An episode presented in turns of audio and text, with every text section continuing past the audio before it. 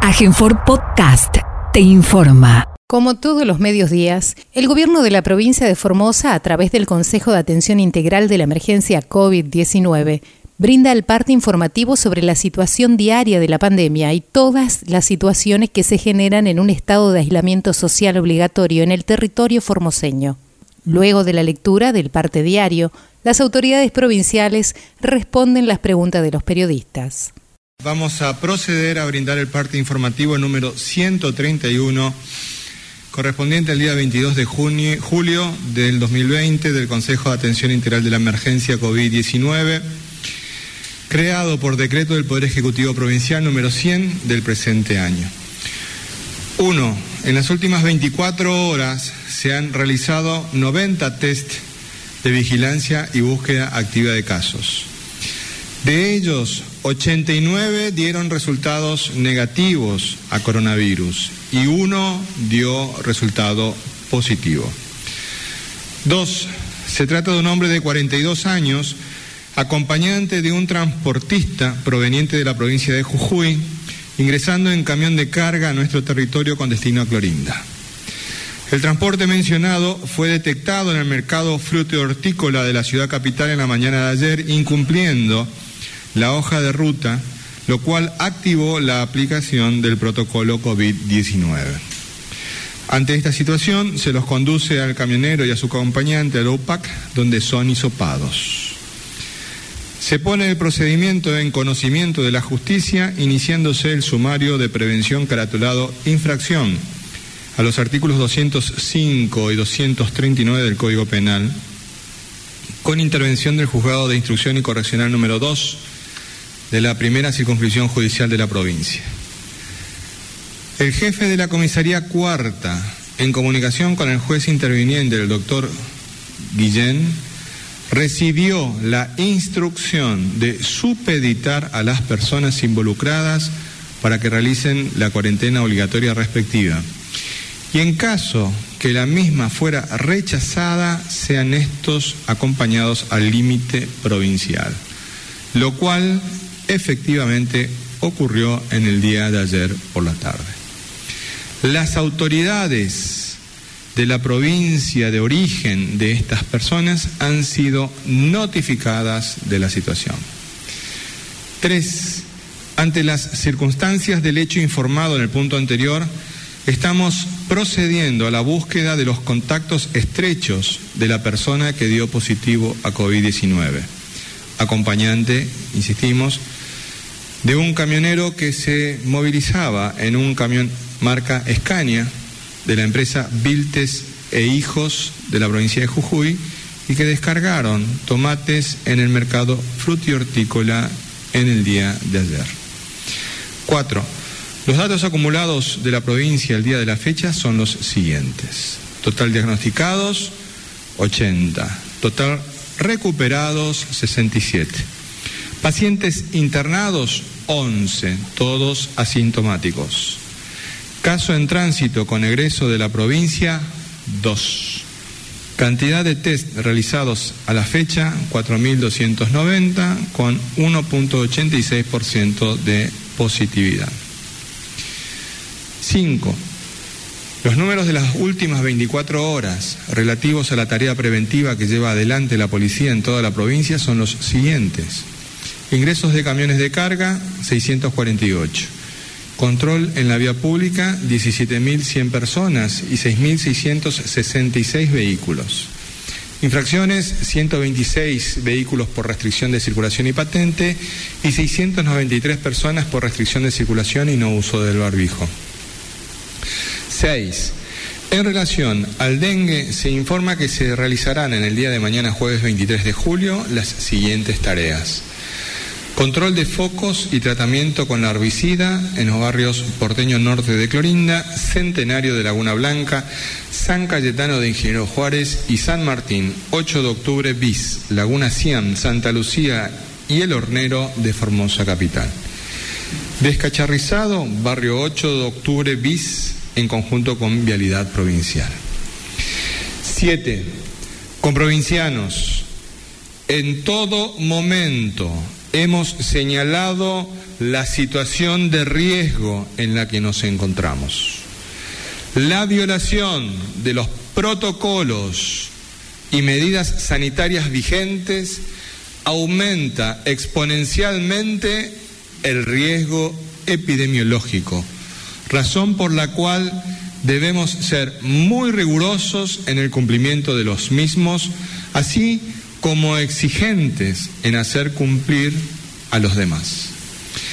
Cada vez que alguna persona omite usar el barbijo, no mantiene el distanciamiento social o incumple el protocolo de alguna de las actividades habilitadas, está poniendo en peligro su salud y la de todas las personas que lo rodean. Cumplamos y hagamos cumplir las medidas que nos protegen a todos y todas. No bajemos los brazos. En el marco de la pandemia, nuestro ministro de Economía, Hacienda y Finanzas, el doctor Jorge Oscar Ibáñez, nos brindará mayor información. Doctor. Muy buenos días a todos y a todas. En el día de hoy queremos informarles, en primer lugar, que en la reunión del Gabinete Económico Nacional del día de ayer, este gabinete lo coordina el jefe de gabinete, el licenciado Santiago Cafiero, definió la continuidad del programa de asistencia al trabajo y la producción, conocido como ATP, para los salarios del sector privado del mes de julio. Recordemos que este programa significa un subsidio del Estado del 50% del salario del trabajador del sector privado. Eh, con respecto a los números de los recursos coparticipables, y antes de entrar a ellos, que no son de los mejores, pero bueno, es la realidad que tenemos, quería también informar de un hecho que consideramos sumamente importante. Esta mañana el gobernador de la provincia firmó la prórroga por 90 días más del subsidio que la provincia otorga al transporte público de pasajeros de la ciudad de Formosa. Recordemos que el transporte público de pasajeros es de jurisdicción municipal, pero como ya lo dijera el gobernador en el año anterior, cuando el gobierno nacional quitó el subsidio al transporte urbano de pasajeros, si no se otorga este subsidio, hay dos inconvenientes en la práctica. El primero, que se va a trasladar al precio del boleto. Por lo tanto, los trabajadores que utilizan el servicio público de transporte verían considerablemente aumentado el precio del mismo, que es lo que se trata de evitar.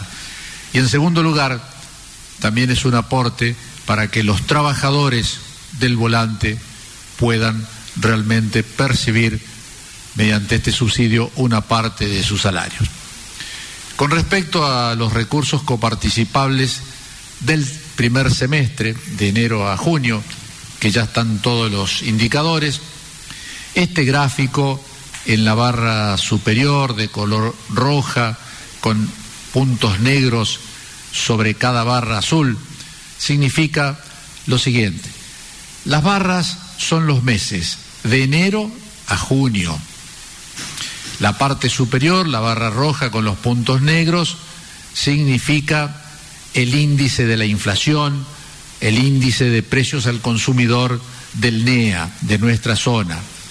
Los puntos rojos que están en una barra negra que parece un gran serrucho, es la variación que ha ocurrido en cada mes de este año, de enero a junio, comparado con el mismo mes del año anterior.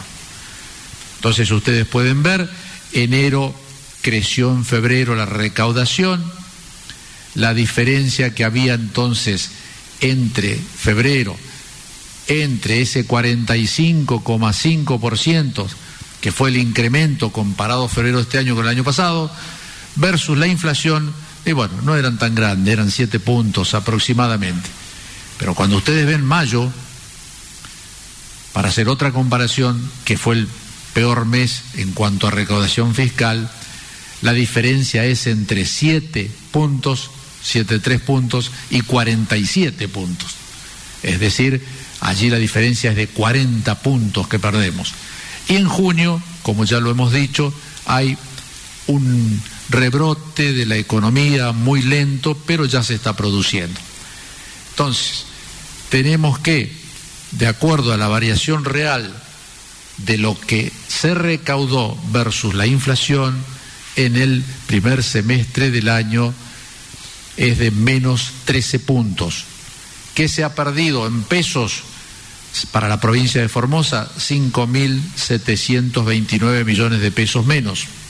A eso debemos agregar, aquí están las barras nuevamente de todos los meses, la barra azul es la recaudación comparativa con el otro mes, la barra roja son los recursos que las provincias recaudamos.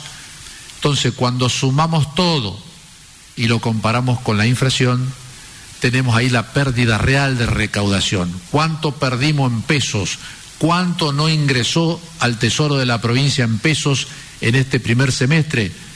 El cálculo es de 6.263 millones de pesos. Es decir, una suma comparativamente, para que ustedes tengan una idea, que equivale casi a dos masas salariales de los trabajadores estatales de la provincia de Formosa, tanto del sector activo como del sector pasivo.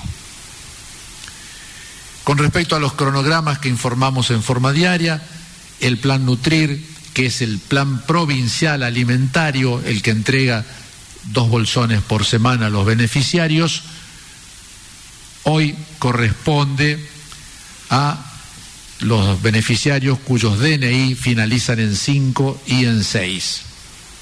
Con respecto al cronograma de los planes nacionales, tenemos que las jubilaciones y pensiones que no superan los 18.952 pesos, la asignación familiar por hijo y asignación universal por hijo, ambas asignaciones, la asignación por embarazo, la tarjeta alimentar, el programa alimentario PAMI y el programa Hogar, todo este cronograma es único, se acredita a los DNI terminados en 8, hoy día 22, mañana los terminados en 9, que es día 23 de julio.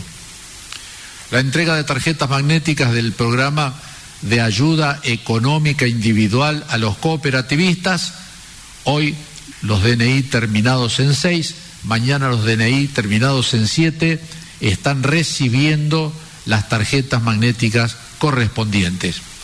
Y la acreditación en las cuentas de estas tarjetas hoy se está dando a los DNI terminados en 8 y en 9.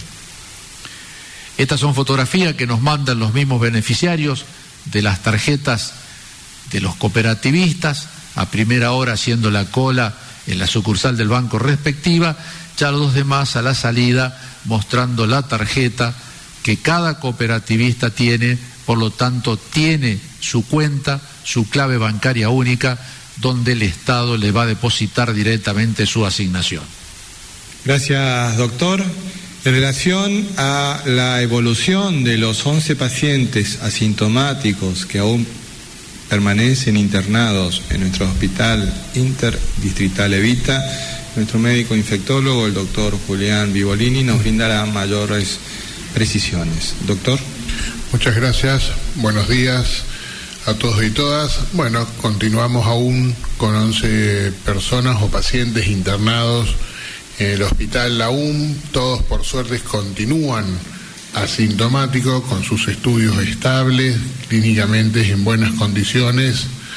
Se comenzaron a hacer los primeros estudios para ir definiendo y planificando su alta, así que vamos a ir esperando esos resultados para ir viendo eh, en qué medida se van a poder ir de alta si es que esos resultados, sí, solo sí, dan negativos en su segunda oportunidad. Hay algunos que recién arrancará su primer risopado, por lo tanto, por más que dé negativo hay que volver a, a repetir para ir definiendo.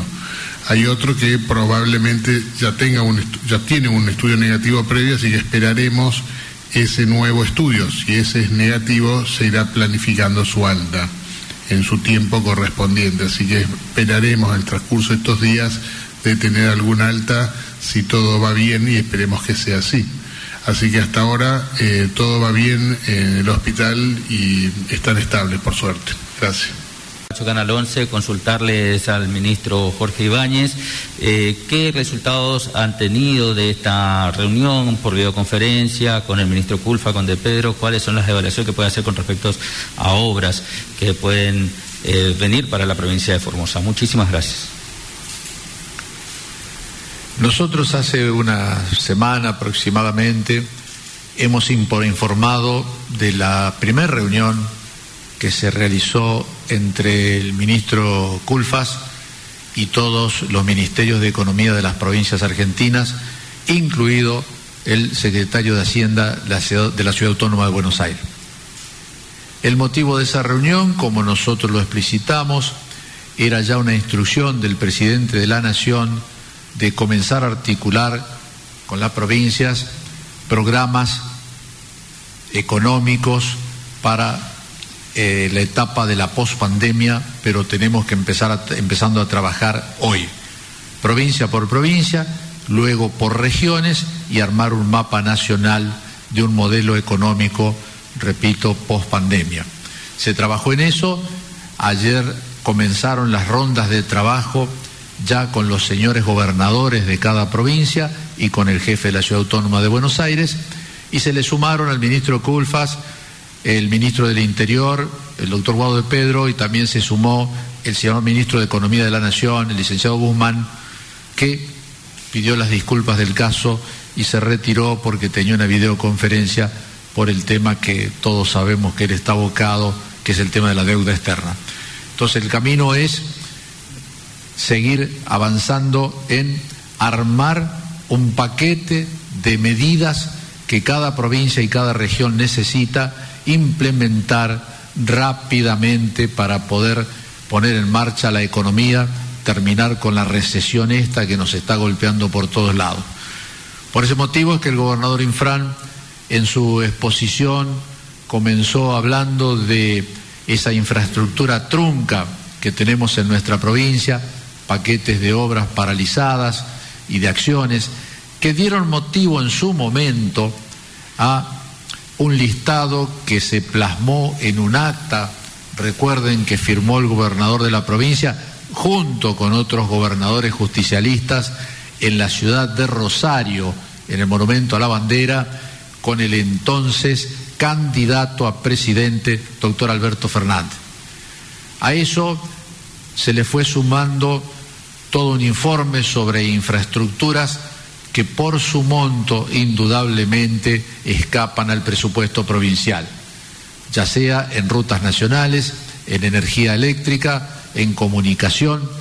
A eso se le sumó en su exposición las grandes obras, como es el gasoducto, como son los acueductos, como es la fábrica de dióxido de uranio, que sería el primer eslabón de la cadena de combustible para las centrales nucleares de Atucha y de Embalse que se producirá en nuestra ciudad. Se le sumó también el reclamo para la terminación del Centro de Medicina Nuclear que además de atender a los formoseños va a permitir, va a permitir fabricar isótopos radioactivos que en la región no se fabrican tampoco en la República del Paraguay. O sea, tenemos un gran campo para la venta de estos radioisótopos. Bueno, después se sumó paquetes, por supuesto, de requerimientos para todo lo que es la producción primaria de nuestra provincia, lo que es también la parte industrial y la parte de comercialización. Fundamentalmente lo que hace a facilidades, ya sea impositivas, ya sea fiscales, y a la posibilidad de líneas de financiamiento, pero a tasas adecuadas a este momento. Eso es genéricamente, puedo olvidarme de alguna cosa, pero bueno, el rumbo es ese. Continúa el gobernador manifestando siempre la planificación que Formosa tuvo y tiene para llevar adelante estas obras, pero que a veces tenemos los proyectos públicos y también privados, porque hay muchos proyectos interesantes del sector privado de Formosa, pero no tenemos el financiamiento necesario para llevarlos adelante planteó, entre otras cosas, la posibilidad de una tarifa eléctrica diferenciada que viene planteando hace años el gobernador, atendiendo a que somos una de las provincias, una de las regiones que no tenemos gas en redes, por ejemplo. Y bueno, creo que puede haber planteado algunas otras cosas porque fue bastante extensa la reunión. Esto se va a ir juntando todos estos requerimientos en el Ministerio del Interior, se seguirá repasando en semanas próximas y luego se elevará al señor presidente de la Nación para lanzar un paquete nacional de lo que va a ser el día después. Fíjense ustedes que, salvando las enormes diferencias, por supuesto, Europa acaba de lanzar para los Estados miembros de la Comunidad Europea un gigantesco paquete de ayuda para poner en marcha la economía de los países europeos. Bueno, nosotros lo que queremos armar es un gigantesco paquete de ayuda para poner en marcha las economías regionales y para poner en marcha la economía de nuestro país. Siguiente pregunta, por favor. Buenos días para todos. Alicia Lucena de Radio 1. Bueno, a quien corresponda, ministro, recién usted en el informe dice, bueno, nos confirmó un caso positivo de este acompañante, de este camionero justamente en la provincia de Jujuy. ¿Cómo saber exactamente si tuvo contacto estrecho o no con algunas otras personas y si se pueden extremar las medidas preventivas en la zona del mercado fruto hortícola? Eh, teniendo en cuenta que es la segunda, creo, la segunda o la tercera vez que se activan los protocolos ahí en esa zona. Gracias. Bueno, recordemos, cuando hablamos de contacto estrecho, ¿a qué nos referimos? Nos referimos a una persona que ha estado en contacto con un caso confirmado, como sería este, durante más de 15 minutos a menos de dos metros de distancia. En el caso eh, eh, personal de salud, que no haya estado con elementos de protección personal. Entonces, esta es la situación que estamos indagando, estamos averiguando en todo el trayecto desde el ingreso por línea Barilari, el recorrido que ha hecho, sabemos que eh, subió por la ruta 28, eh, estaba por hacer una, descarga en Fortín Lugones, que después no se confirmó, volvió otra vez a la ruta 81, estuvo esa noche en, digamos en ruta, durmieron en el camino, al día siguiente a la noche estuvo acá y ahí fue después a la mañana siguiente donde se lo, se lo detectó y se hizo esta esta eh, medida preventiva de llevarlo a la UPAC, realizar hisopado y así como dar resultado positivo al acompañante. La persona no tenía ningún síntoma y volvemos otra vez a insistir, la dificultad que tiene esta enfermedad en este momento donde pacientes, personas asintomáticas pueden tener el virus.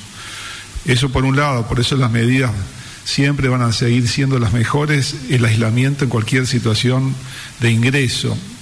En el caso de, estos camioneros está establecido un corredor sanitario, justamente donde hay una, hoja de ruta que en este caso no se cumplió.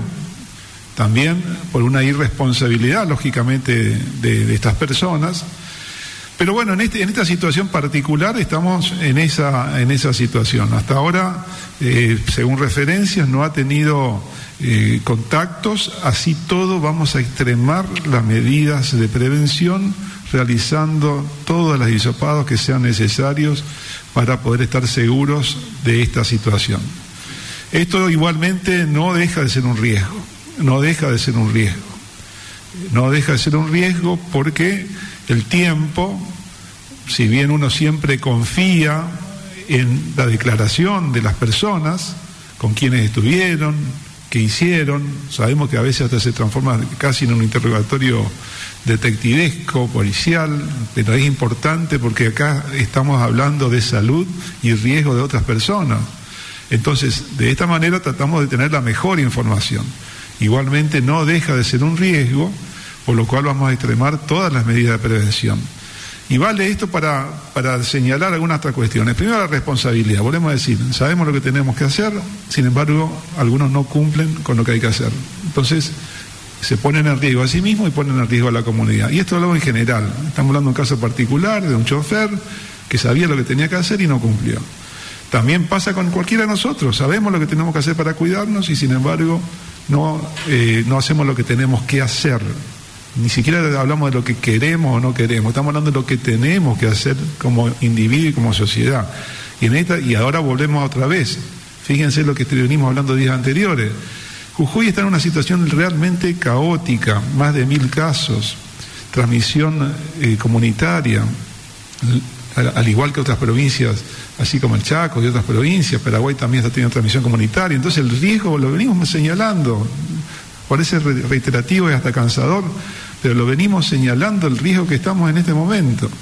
Esta es una situación que vuelve otra vez a ponernos a prueba, vuelve a, poner, a poner, ponernos a prueba como sociedad. Si aún estando el virus en alguna de estas situaciones, si está a dos metros de distancia, no nos va a afectar. Si mantenemos el distanciamiento social, si usamos el barbijo, si volvemos otra vez con las medidas de higiene de mano. Parece cansador, pero en este momento nos está poniendo a prueba otra vez. Parecía que estamos avisando con anticipación, así como lo hemos manifestado en otras situaciones, del riesgo que estamos. Bueno, esta es una situación real. Esta ya no hablamos de una hipótesis, estamos ante una situación real donde un chofer dio positivo, estuvo en Formosa unas horas, estamos buscando los contactos estrechos y bueno, cualquier situación también acá vale la notificación voluntaria.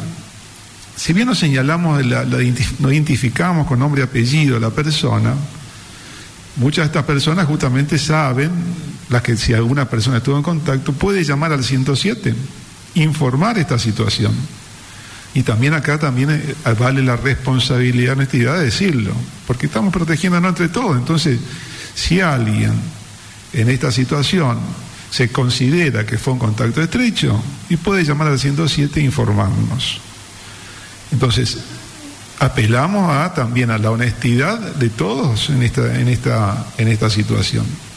Así que bueno, volvemos otra vez a reiterar, estamos, como lo venimos manifestando, en situación de riesgo, hay un caso confirmado, esta persona ya fue notificada, las autoridades correspondientes a los lugares donde, donde proviene y el destino que tiene ya están informadas de esta situación. El contacto más estrecho, que en este caso era el, chofer dio negativo, no sabemos, hay que repetir, seguramente tendrá que repetirse una muestra.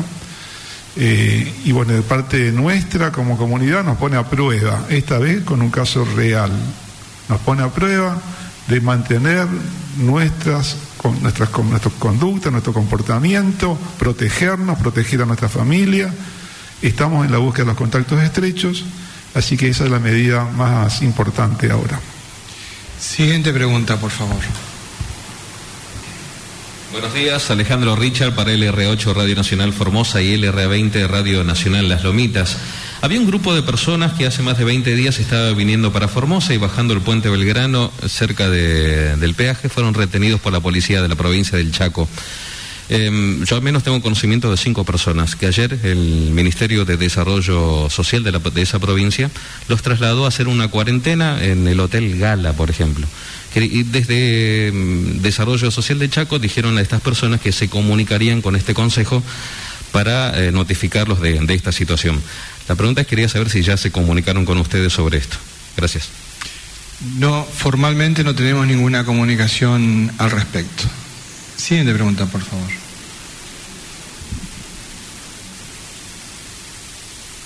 Muy buenos días, Hernán Salinas para el Diario de la Mañana de Radio Vida. La consulta a quien corresponda, siguiendo un poco la línea de la consulta anterior de una colega, queremos saber cuántos contactos estrechos de personas calificadas como contactos estrechos se encontraron hasta el momento aquí en Formosa después de este nuevo caso positivo de COVID. Muchas gracias.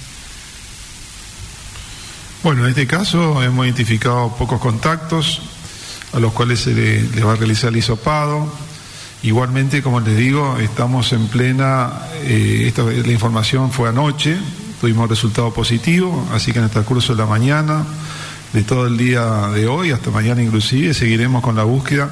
Y acá también vale otro tema. Cuando, cuando buscamos los contactos estrechos, nos referimos a dos situaciones. Una es que a partir de la persona tenga síntomas, se considera 48 horas antes la búsqueda de los contactos. En el caso de una persona asintomática, esas 48 horas comienzan a contar a partir del, momento del, eh, del, hisopado. En este caso fue realizado en el transcurso de la mañana, así que 48 horas retrocedemos casi desde el ingreso a, la provincia. Lo digo esto para señalar como, como búsqueda que siempre se parte no únicamente del momento del diagnóstico, sino que se retrocede inclusive hasta dos días antes. Así que este, en este momento estamos en, en esa tarea de, de, buscar, hacer realizar los hisopados correspondientes y en los casos que corresponda, el aislamiento correspondiente. Siguiente pregunta, por favor. Leandro Flores, buenos días, de la 98.7 Radio Estilo. Mi consulta es para el ministro González. Usted había dicho hace dos días el tema de la, las fiestas, creo que 11 fiestas fueron las que se, se denunciaron, a lo cual había más de 10 personas y se le habían multado a los automovilistas, es decir, se le hizo la multa correspondiente con el DNU. En el caso de que cada ciudadano pueda contar o saber dónde hay ciertas fiestas, ¿a dónde puede denunciar? Muchas gracias. Gracias a usted. La vía de comunicación más rápida y efectiva siempre es en esta materia el 911, ese es un teléfono de la emergencia. El sistema se llama 911 ECO, que es la sigla de emergencias de la comunidad organizada. Ahí se pueden hacer cualquier tipo de llamadas que estén vinculadas a una situación de emergencia. Es un teléfono que funciona las 24 horas y que los remite a la comunicación a la comisaría más eh, cercana en el caso del interior o a los comandos radioeléctricos de eh, Formosa, Ingeniero Juárez, Pirané y este, Clorinda en el caso de estas, de estas ciudades. Este, de ahí se toma inmediata notificación. Lo importante de esto es destacar de que toda llamada que ingresa ahí tiene un registro de grabación nosotros tenemos un registro de muchos años de, grabaciones y en caso de ser necesario estas grabaciones son puestas a disposición de la justicia. Por lo tanto, cualquier persona que necesite una comunicación de estas características al 911 para que podamos intervenir de manera inmediata. Siguiente pregunta, por favor. Muy buenos días, doctores. Nataniel Cáceres del Grupo de Medios TVO y CNN Radio. La pregunta a quien corresponda. Eh, en partes anteriores habían señalado que se le daba un GPS para el seguimiento a cada camionero que ingresaba a la provincia. La consulta viene eh, justamente por este caso, ingresó el lunes por la noche, se lo detectó eh, ayer por la mañana. Si este camionero contaba con ese GPS, eh, y teniendo en cuenta también que otro camionero que venía de la provincia de Jujuy y tenía que cumplir el aislamiento en Clorinda fue detectado en el control aquí del barrio Nancom. Muchas gracias. Gracias a usted. Eso nos permite recordar de que cuando nosotros hemos hecho mención en todas las oportunidades a la implementación del uso de un instrumento que nos permitía hacer el monitoreo satelital, nos hemos referido a los vehículos que ingresaban a la ciudad de Formosa. En ese caso trabajábamos con el sistema del geoposicionamiento satelital. Estos vehículos, ¿qué hicieron? Ingresaron a la provincia con una hoja de ruta determinada. Ingresaron por, la, por el puesto que tenemos en Barilari y la hoja de ruta indicaba de que debían tomar ruta 81 hasta la ruta 11, ruta 11 hasta Pilcomayo, que era el lugar donde debían de descargar la, la carga. Sin embargo, se desvió en dos oportunidades, tal como lo señaló el doctor Romero Bruno, se desvió en la ruta 28 y reingresó por la 26 a la ruta 81 y llegó a la, a la ciudad de Formosa. Cuando se detecta esta situación es que se interviene. Nosotros tenemos que recordar de que hemos mencionado también la utilización de los corredores sanitarios seguros, que justamente cumplen esta función para evitar este tipo de situación. Pero, concretando, el sistema de GPS era cuando nosotros teníamos que ordenar el ingreso a la ciudad de Formosa, porque recordarán ustedes que los vehículos de transporte, de carga, manifestaban no tener depósitos y tenían que recorrer cada uno de sus clientes y teníamos distintos paseos por la ciudad y no podíamos tener un control de esa situación poniendo en riesgo. Después se implementó el protocolo del establecimiento de un depósito y bueno, hemos tenido que avanzar. Que dicho sea de paso, nosotros no nos hemos enterado de que haya existido este, desabastecimiento alguno, a pesar de que hubieron furiosas campañas de muchos medios de comunicación que se hacían eco de los reclamos de algún empresario que se negaba a contar con un depósito en Formosa. Y no hemos tenido esa situación. ¿Y por qué no hemos tenido esa situación? Me parece que es importante poner las cosas sobre la mesa para que todos conozcamos estas, estas cuestiones. Si prestamos atención a la conferencia del día de hoy, la información económica que nos ha brindado nuestro ministro de Economía, podemos advertir que el impacto en el sistema económico ha sido muy grande la caída de la actividad. Nosotros, nos decía él, el ministro, que números más, números menos son casi dos masas salariales las que hemos dejado de percibir en lo que va del transcurso del año. Sin embargo, en Formosa estamos al día con los saberes, estamos, el gobernador hoy firmó la adenda de el mantenimiento del subsidio al transporte público de pasajeros por 90 días más, que implica una inversión de 15 millones mensuales, ¿no? De 15 millones mensuales. Y eso se traduce en que existe un movimiento económico importante. Ustedes son testigos todos de que pasan por los negocios y los negocios no tendrán el movimiento que podrían haber tenido en otro momento de normalidad, pero tienen un movimiento importante. Hoy la provincia de Formosa es un mercado importante para cualquier comerciante. Entonces, ¿por qué a nosotros nos iban a tratar como que, fuéramos un barrio de otra provincia? Y esa fue la discusión de fondo que hemos planteado cuando se exigió el establecimiento en la provincia de un depósito desde donde se realizara la distribución.